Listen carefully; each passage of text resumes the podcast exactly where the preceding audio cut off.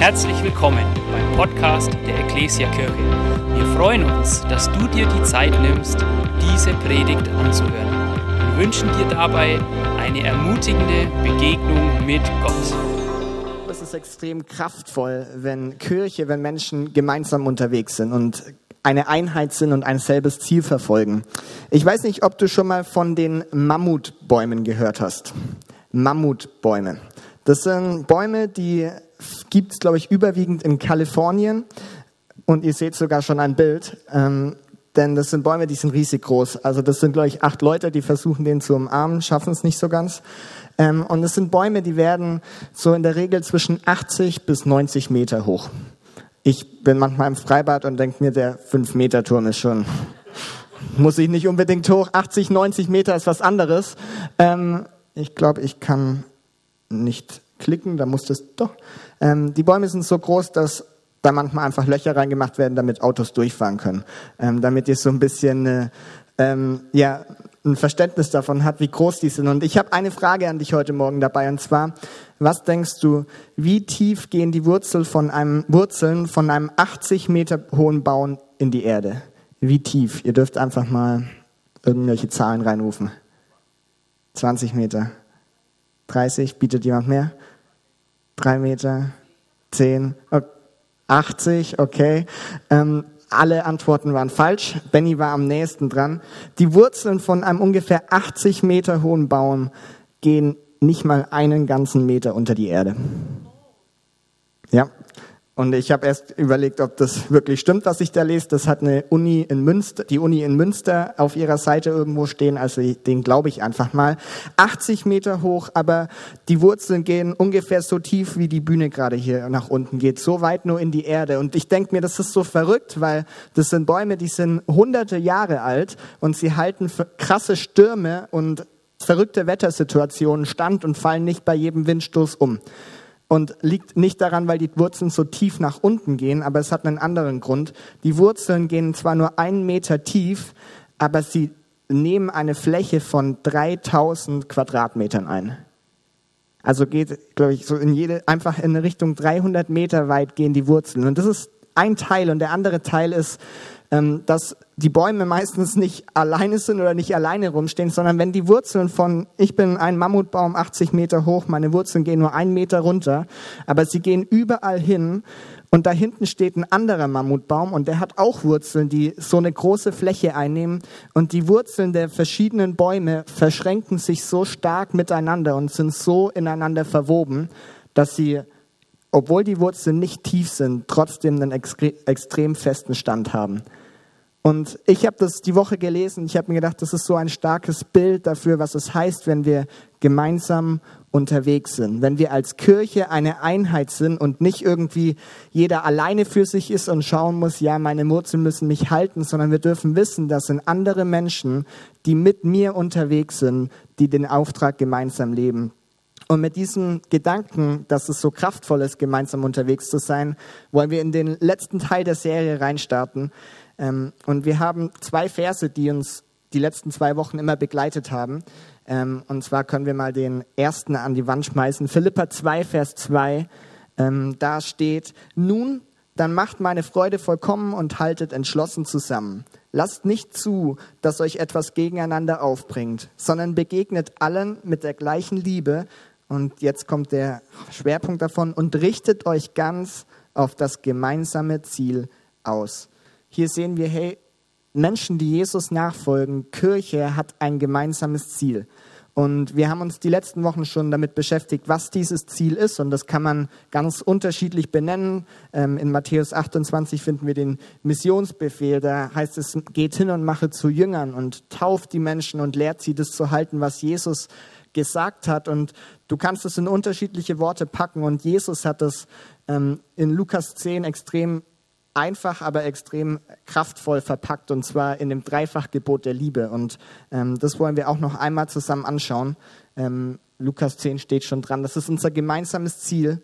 Du sollst den Herrn, deinen Gott, lieben von ganzem Herzen, mit ganzer Hingabe, mit aller deiner Kraft und mit deinem Verstand. Und du sollst deinen Mitmenschen lieben wie dich selbst.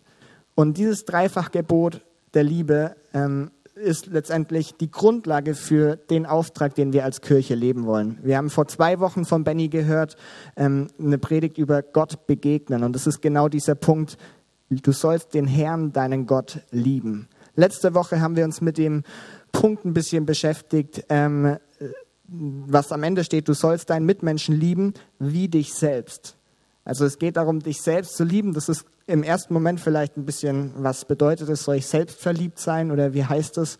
Wir haben das in unserer Kirche so genannt, Freiheit finden, weil wir glauben, was wir gerade gesungen haben, jeder Mensch von uns, jeder, der hier ist, ist ein Kind Gottes. Und wir dürfen erleben, welchen Wert Gott in unser Leben hineingelegt hat. Und darin dürfen wir Freiheit finden. Und wir sind beim dritten Teil angekommen und du darfst erraten, was noch übrig bleibt, nämlich dieser Punkt, du sollst deinen Mitmenschen lieben. Du sollst deinen Nächsten lieben und ähm, das ist der Titel oder der Titel von meiner Predigt heute heißt gemeinsam Bestimmung leben. Gemeinsam Bestimmung leben und wir wollen gleich reinschauen, was, was das bedeutet. Ich will noch einmal kurz beten und dann nehme ich euch mit rein, was dahinter steckt.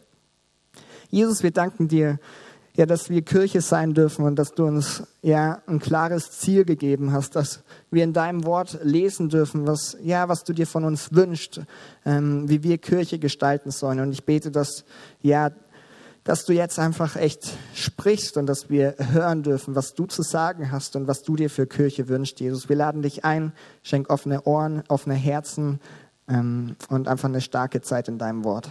Amen. Amen.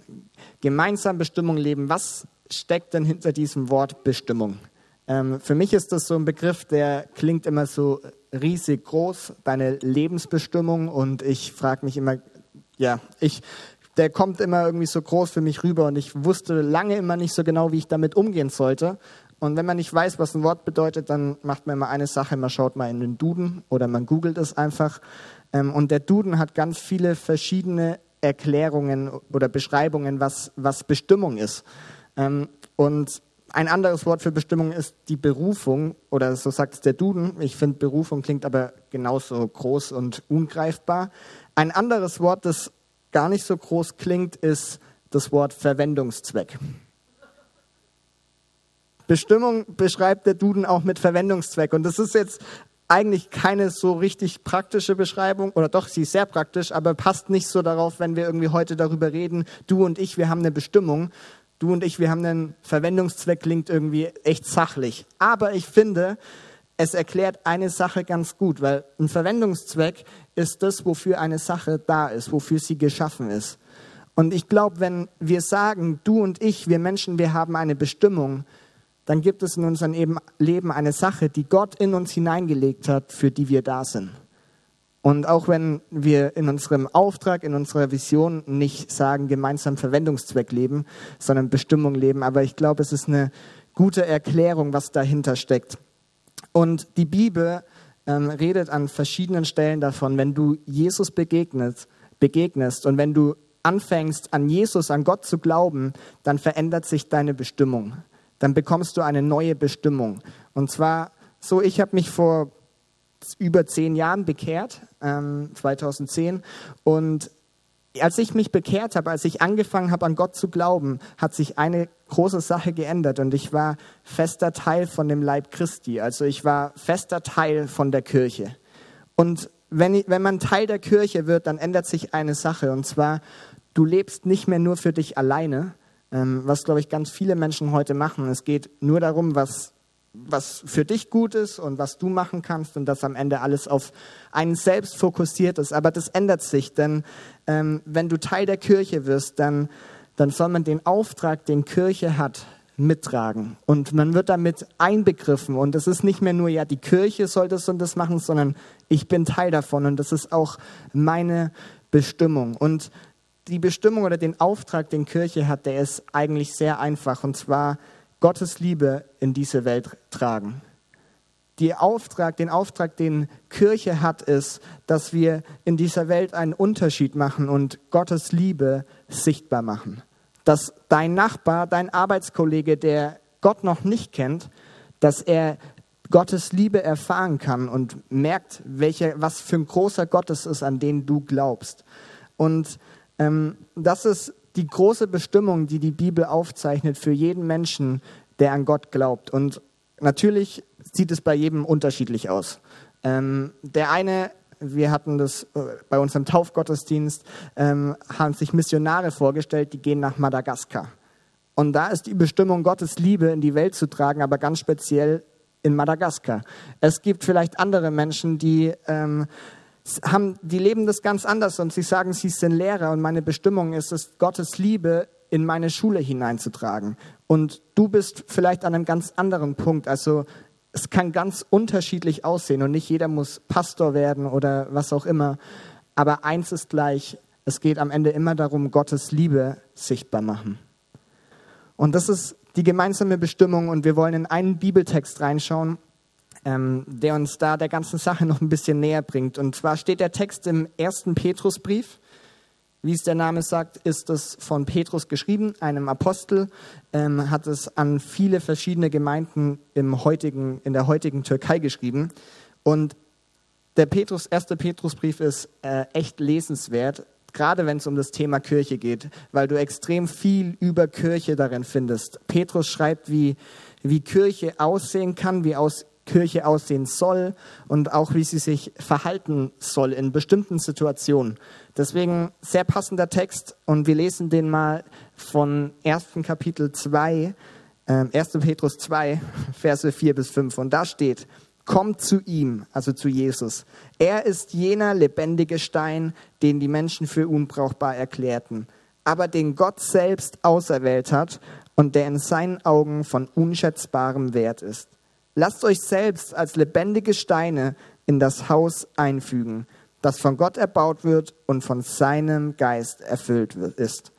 Lasst euch zu einer heiligen Priesterschaft aufbauen, damit ihr Gott Opfer darbringen könnt, die von seinem Geist gewirkt sind. Opfer, an denen er Freude hat, weil sie sich auf das Werk von Jesus Christus gründen.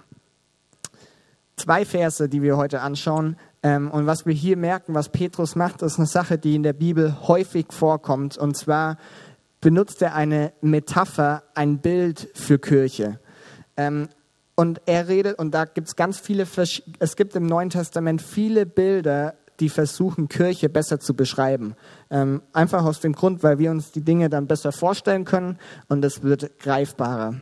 Und was er hier sagt, ist, Kirche ist letztendlich wie ein Haus. Ähm, weil er redet davon, jeder Mensch, der Teil der Kirche ist, also du und ich, wir sind lebendige Steine, die zu einem Haus zusammengebaut werden. Und das Fundament, auf dem dieses Haus steht, ist Jesus selbst. Und wichtig ist bei dem Punkt, oder ist immer im Kopf zu haben, wenn die Bibel von Haus spricht, hier meint sie am Ende nicht die TSV-Halle und sagt, hey, diese Halle ist Kirche und wenn wir rausgehen, dann sind wir nicht mehr in Kirche, sondern deswegen steht hier lebendige Steine und es ist ein geistliches Haus. Es sind die Menschen, die an Gott glauben. Die Gemeinschaft der Menschen, die Jesus nachfolgen, sind ein geistliches Haus und das ist Kirche. Und ähm, aus diesem Text können wir drei Dinge mitnehmen oder wir können wahrscheinlich mehr Dinge mitnehmen, aber ich habe uns drei Punkte rausgesucht, die wir über Kirche lernen können und vor allem am Ende darüber lernen können, äh, was es bedeutet, Bestimmung zu leben. Und ich will euch einfach in diese drei Punkte mit reinnehmen. Ähm, der dritte wird der ausführlichste, weil da geht es um unsere Bestimmung. Ähm, aber die anderen sind, glaube ich, auch sehr ermutigend zu hören. Und zwar mein erster Punkt lautet, Kirche ist Werk Gottes. Ich weiß nicht, ob du schon mal Gespräche mit Menschen geführt hast, die nicht an Gott glauben. Ähm, ich habe so Gespräche immer wieder ähm, und dann redet man so darüber, wie, dass ich viel Zeit in Kirche verbringe, dass ich mittlerweile auch in Kirche arbeite. Und ähm, oft habe ich so das Gefühl, weil dann rede ich mit der Person und dann vergleichen die das irgendwie mit ihrem mit ihrem Fußballverein oder mit ihrem Hobby oder irgendeinem anderen Verein, in dem sie sich ehrenamtlich sehr ähm, einbringen. Und was am Ende, glaube ich, hängen bleibt, ist so, ja, ich habe meinen Verein und Joni hat seine Kirche. Und so ist ungefähr gleichgestellt. Aber mir ist so wichtig, Kirche ist nicht einfach irgendein Verein. Kirche ist kein Verein, wo Menschen hergekommen sind und gesagt haben, hey, komm, ich habe Lust, sowas wie eine Kirche zu starten. Ähm, das klingt doch gut, das machen wir. Das ist nicht einfach so wie, hey, ich habe Lust, so einen riesen Mammutbaumverein zu pflanzen, äh, zu starten, wo wir jedes Jahr zehn Bäume pflanzen. Mach, lass mal machen. Kirche ist kein Verein, sondern viel mehr. Und das sehen wir an einem Vers hier deutlich, ähm, den man mal an die Wand schmeißen kann. Und zwar heißt es da, lasst euch selbst als lebendige Steine in das Haus einfügen, das von Gott erbaut wird. Kurze Deutschlektion. Lasst euch einfügen ähm, steht im Passiv. Und passiv impliziert immer eine Sache, dass du nicht derjenige bist, der etwas tut, sondern es gibt jemand anderen, der handelt. Und passiv bedeutet nicht, wir fügen Steine in das Haus ein, sondern jemand anderes macht es. Und es steht direkt danach, von Gott erbaut. Gott ist derjenige, der dich und der mich nimmt, der damit die Kirche baut.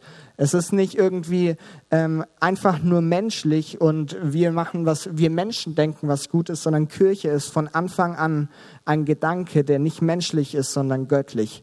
Und es ist Gottes Werkzeug auf dieser Erde, um Liebe sichtbar zu machen. Und ich finde es so stark zu wissen, dass Gott derjenige ist, dass der, der das Haus baut. Gott ist derjenige, der die Steine nimmt, der dich nimmt und der sie gebrauchen will. Und es ist er, der die Kirche baut. Und ähm, ich finde den Punkt aus einem Grund so wichtig, weil ich liebe die Gemeinschaft, die wir hier in Kirche haben.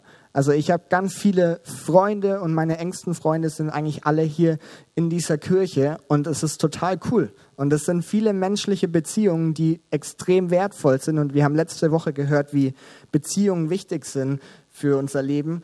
Ähm, ich bin total dankbar dafür, aber man kann manchmal Kirche irgendwann darauf reduzieren, dass man hierher kommt, weil man lauter nette Menschen sieht und man redet mit Menschen und es war eine coole Zeit und man hat eine Kleingruppe und man unternimmt was zusammen. Aber Kirche ist menschliche Beziehungen, die gut sind und die gesund sind, aber es ist auch Gott, der hier das Fundament bildet und auf dem diese Beziehungen gebaut werden. Und dieser Gedanke ist mir so wichtig. Ähm, Jesus baut seine Kirche und ich finde, das ist ein Satz, der beruhigt irgendwie immer. Wir gründen gerade als Kirche oder als Ecclesia Roth in Hilpolstein einen Standort. Also wir bauen Kirche. Ähm, und ich sage mir, glaube ich, jeden Tag fünfmal, Jesus baut seine Kirche. Jesus baut seine Kirche und nicht ich selber. Ähm, mich, mich beruhigt das, weil ich weiß, es ist in seiner Hand. Kirche ist sein Werk. Und es gibt wenige Menschen wahrscheinlich, die das besser wissen als Petrus höchstpersönlich. Es gibt eine Begebenheit in der Bibel, ähm, Matthäus 16, da verbringt Jesus mit seinen Jüngern Zeit und davor geht es so ein bisschen darum, dass das ganze Volk spekuliert, wer ist dieser Jesus eigentlich? Ähm, so ist es ein Prophet, ist es der Elia, ist es der, ist es der? Und Jesus kommt dann an den Punkt, da geht er zu seinen Jüngern und er fragt, hey, was denkt ihr eigentlich, wer bin ich? Und Petrus, äh, wie so oft, ist der Erste, der den Mund aufmacht und er sagt, hey Jesus, du bist der Messias, du bist der von Gott Gesandte. Und die Antwort war richtig. Und darauf sagt Jesus eine Sache zu ihm. Und zwar, in Matthäus 16, Vers 18 ist es, deshalb sage ich dir jetzt, du bist Petrus. Und auf diesen Felsen werde ich meine Gemeinde bauen werde ich meine Gemeinde bauen. Da steht nicht, du bist Petrus und du wirst die Gemeinde bauen, sondern du bist Petrus und auf diesem Felsen werde ich, Jesus Christus, meine Gemeinde bauen. Kirche ist Gottes Werk. Das ist der erste Punkt, den wir hier lernen können. Ähm, ich hoffe, dass, dass wir den verstehen und dass wir das wissen, wenn wir hier reinkommen. Hey, es ist nicht einfach nur Menschliches, was hier passiert, sondern es ist Gott, der da, der, der, dessen Idee das war. Und damit zusammenhängt ist der zweite Punkt. Und zwar lautet der, Kirche ist Ort von Gottes Gegenwart. Kirche hat nicht nur, äh, Gott hat nicht nur die Kirche, den Gedanken, Kirche bau, gebaut und baut sie, sondern es ist auch der Ort, wo er da ist, wo er gegenwärtig ist. Und ich finde das so ein großen Zuspruch. Wir sehen das ähm, in dem Vers, den ich auch gerade schon gelesen habe, und zwar lasst euch selbst als lebendige Steine in das Haus einfügen, das von Gott erbaut wird und von seinem Geist erfüllt ist. Hey, Kirche ist von seinem Geist erfüllt. Wir dürfen damit rechnen, wenn wir hier in den Gottesdienst kommen, wenn wir in ein Treffen unserer Kleingruppe gehen, wenn wir irgendwo als Kirche unterwegs sind, dürfen wir damit rechnen, hey, Gott ist da, er ist gegenwärtig. Und ich finde es so ein Zuspruch zu wissen. Wir hatten letztes Jahr im, Wein in, an, im Dezember eine Predigtserie, die hieß Gott mit uns. Und genau das ist das, was wir als Kirche erleben dürfen. Hey, Gott ist mit uns, wenn wir als Kirche Dinge tun. Und auch hier ist wieder wichtig, Gott ist auf jeden Fall hier im Saal gegenwärtig, aber er ist nicht auf diesen Raum begrenzt, sondern da, wo wir als Kirche, als Menschen, die Jesus nachfolgen, unterwegs sind, hey, da ist er gegenwärtig.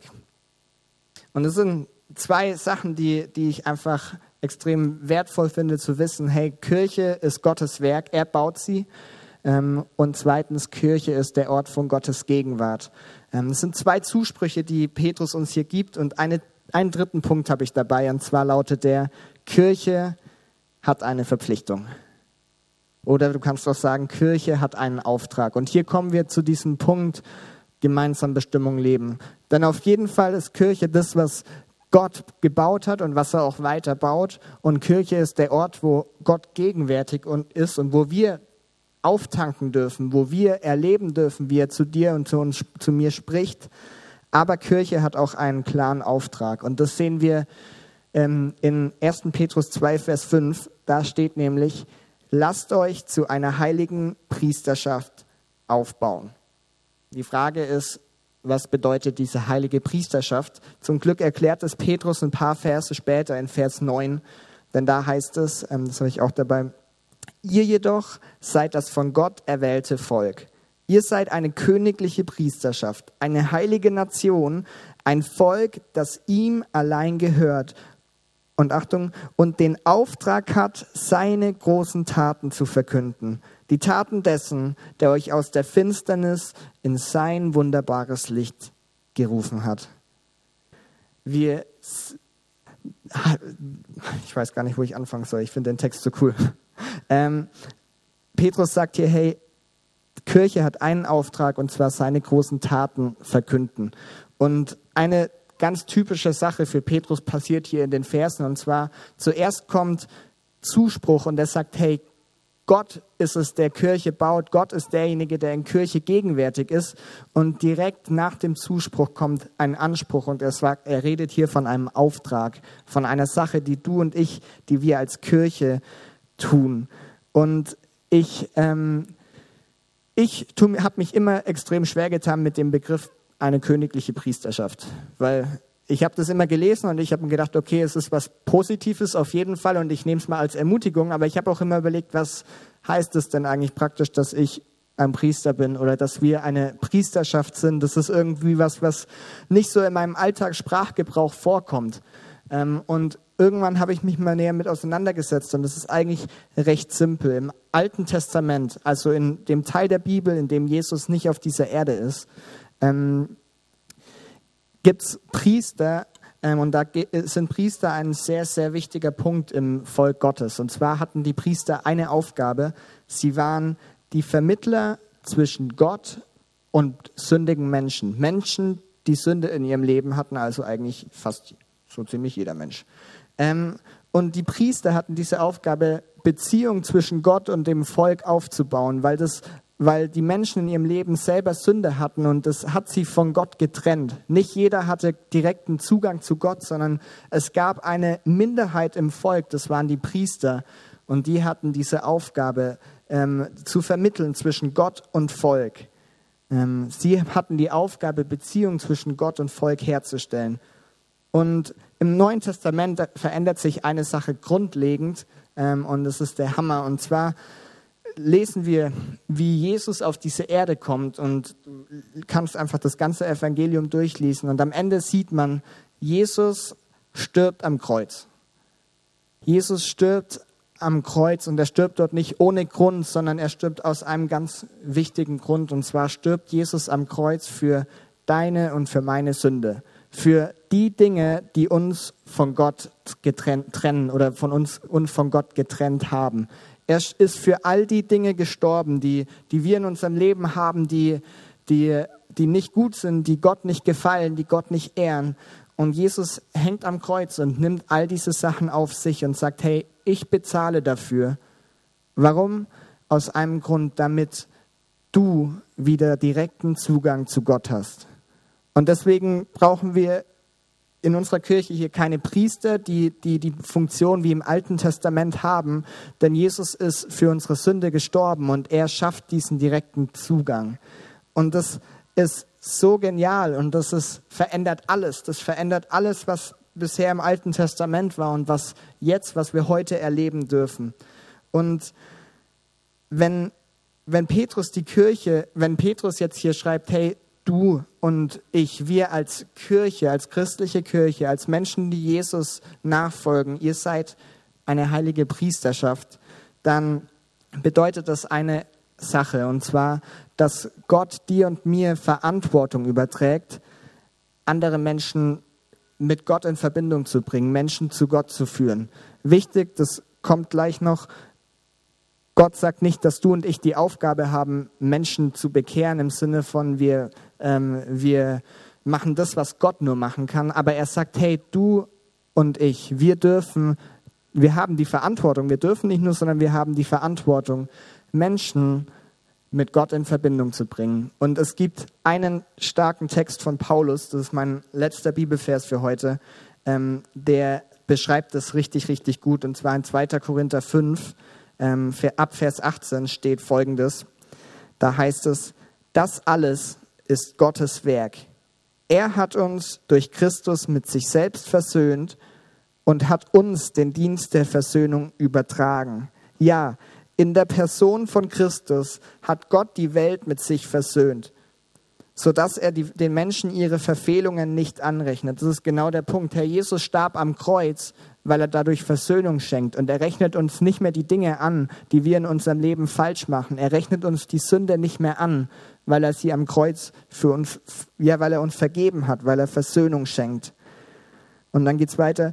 Und uns hat er die Aufgabe anvertraut, diese Versöhnungsbotschaft zu verkünden. Deshalb treten wir im Auftrag von Christus als seine Gesandten auf. Gott selbst ist es, der die Menschen durch uns zur Umkehr ruft. Das ist die neue Genfer Übersetzung, ähm, weil ich finde, die beschreibt es richtig, richtig gut, was, was, was, was der Unterschied zwischen dem Alten und Neuen Testament ist. Beschreibt richtig gut, was Jesus am Kreuz für dich und für mich getan hat und was dieser Auftrag ist. Dass Gott selbst es ist, der die Menschen durch dich und durch mich zu ihm bringen will letztendlich. Und ähm, mir ist so wichtig, das ist nicht einfach eine Aufgabe, die wir tun sollen und tun müssen und da werden wir zu gezwungen, sondern da steckt auch ganz viel Zuspruch drin. Da steckt darin, dass wir wissen dürfen, wir haben Vergebung erlebt. Wir hatten heute Morgen Fokustreffen und da kam auch dieser Punkt, hey, Gott hat uns vergeben. Er hat dir und mir vergeben. Und wir dürfen Beziehung mit ihm haben. Und genau deshalb, das sollte uns dazu motivieren, dass wir das nicht für uns behalten, sondern dass wir das anderen Menschen weitergeben. Dass wir die Liebe, die Gott uns selber geschenkt hat, dass wir sie auch anderen Menschen weitergeben. Und genau das meint die Bibel damit, wenn sie sagt, hey, ihr seid eine heilige Priesterschaft. Wir müssen nicht irgendwelche komischen Kleider tragen, die Priester tragen, aber wir haben die Verantwortung, Gottes Liebe weiterzutragen. Und das ist, finde ich, so ein wichtiger Auftrag und ich muss mir das immer wieder neu bewusst machen. Hey, ich habe so viele Menschen in meinem Umfeld, die Jesus nicht kennen. Und ich muss mir immer wieder den Gedanken einfach in, in den Kopf rufen, hey, wie traurig ist es, wenn dieser Mensch nie Gottes Liebe erfahren kann.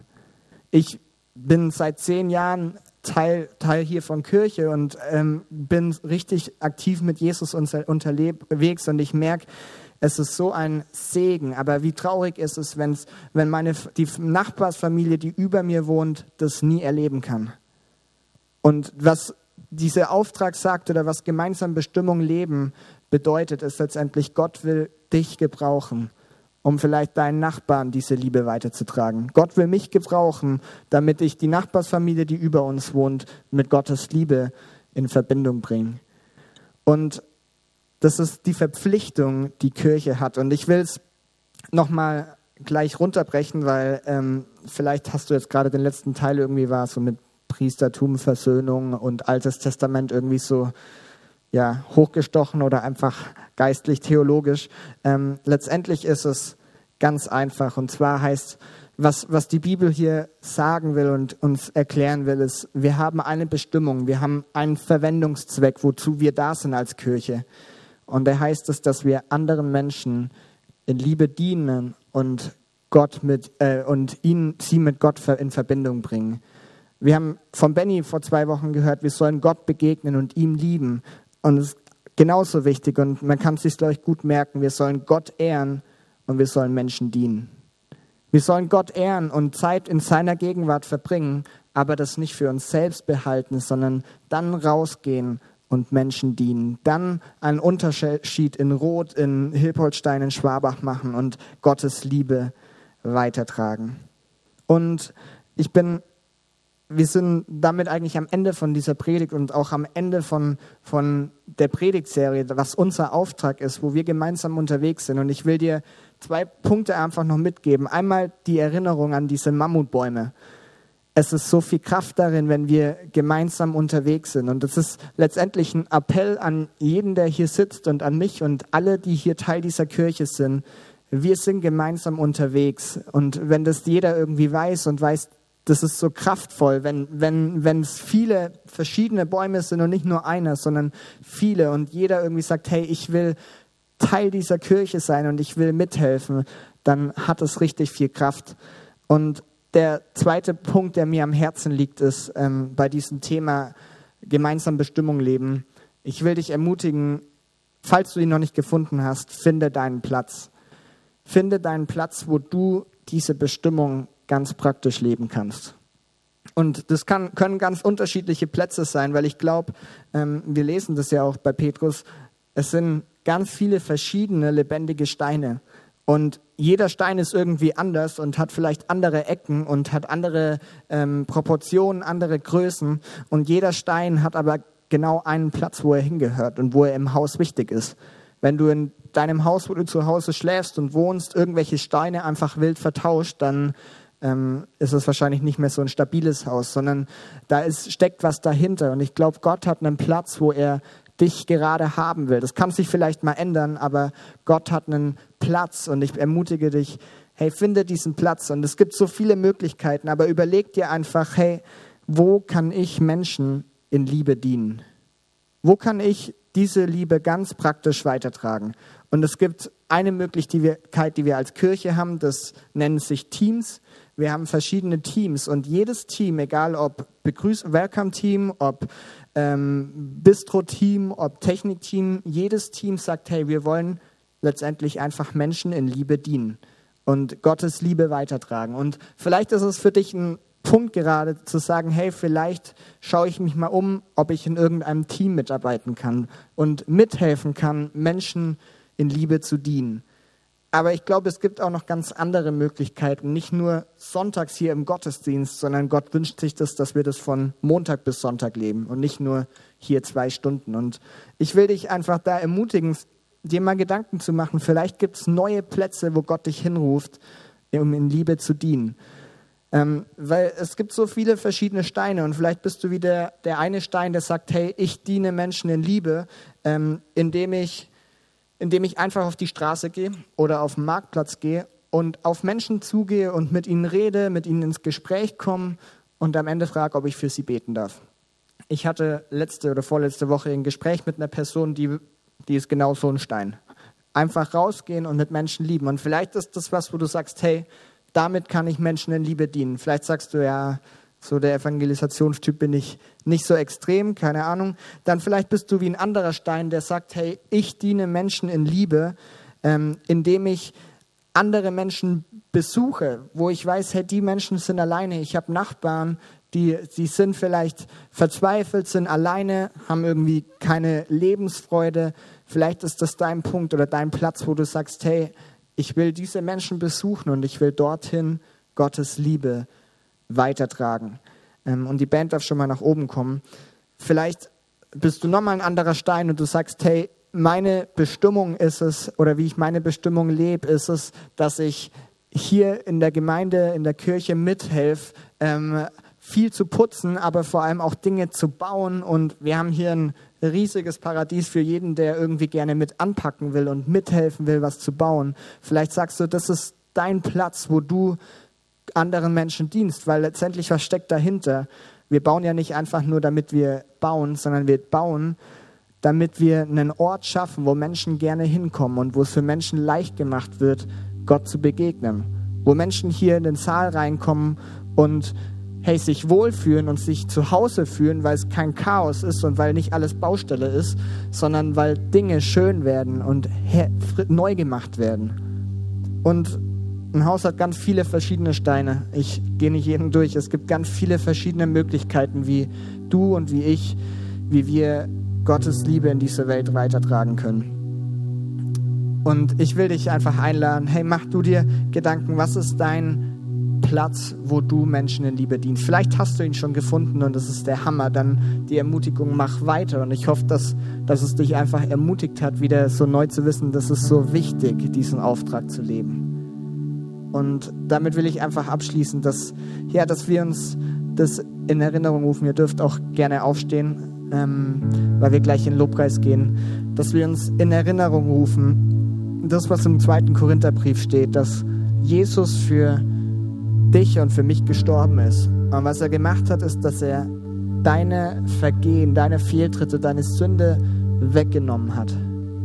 Und das ist was, was wir immer wieder neu, woran wir uns erinnern dürfen, wodurch wir immer wieder neu dankbar zu Gott kommen dürfen.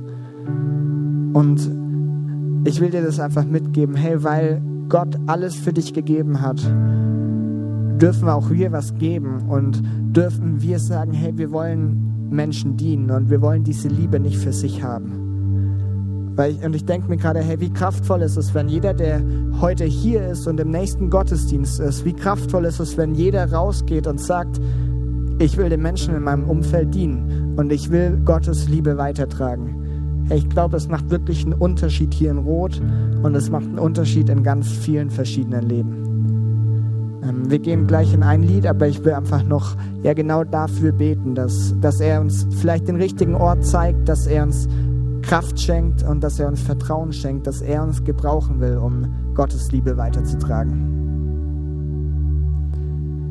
Jesus, wir danken dir für dein Kreuz und wir danken dir, dass, ja, dass wir durch dich direkten Zugang zu Gott haben. Und wir wollen uns immer wieder daran erinnern und wir wollen dich dafür immer wieder feiern. Herr, dass du, Herr, dass du wirklich dein Leben gegeben hast, damit wir leben dürfen. Und dafür danke ich dir und wir sind ja so dankbar dafür, aber wir wollen nicht ja an diesem Punkt stehen bleiben, sondern wir wollen als deine Kirche ja einen Unterschied machen, Jesus. Wir wollen als deine Kirche deine Liebe weitertragen. Wir sind ja nicht für uns selber da. Wir wollen nicht einfach nur schöne Gottesdienste für uns selbst haben, dass es uns selber gut geht, aber wir wünschen uns, dass ja mehr Menschen dich kennenlernen, dass mehr Menschen deine Liebe ja erleben und erfahren und dadurch verändert werden. Und ich bete, dass du einfach jeden segnest, der, der heute hier ist und der, der sagt, ja, ich will das tun. Ich will ja diesem Auftrag nachkommen. Ich bete, dass du ihn segnest, dass ja an den Orten, wo er ist, wo er vielleicht schon seinen Platz gefunden hat, dass er da einfach weiß, er dient Menschen in Liebe. Und du siehst auch jeden, der, ja, der vielleicht diesen Platz noch sucht und der überlegt, wo, legt, wo kann ich am besten Menschen in Liebe dienen. Ja, da bete ich einfach, dass du, ja, dass du ja, was schenkst und was zeigst, was das Richtige ist, Jesus, wo wir dir dienen können. Wir wünschen uns, dass ja, das Rot verändert wird, dass unsere Nachbarschaft, unsere Familien verändert werden durch deine Liebe, Liebe. Und wir beten, dass du ja uns dafür gebrauchst, Jesus. Wir hoffen, dass dir diese Predigt gefallen hat und dich in deinem Leben mit Gott stärkt. Außerdem wollen wir dich gerne besser kennenlernen Dazu bist du herzlich eingeladen, unsere Sonntagsgottesdienste um 9.30 Uhr und 11 Uhr zu besuchen. Schau doch mal auf www.ecclesia-rot.de vorbei oder auf den sozialen Medien unter Ecclesia Rot. Wir freuen uns auf dich.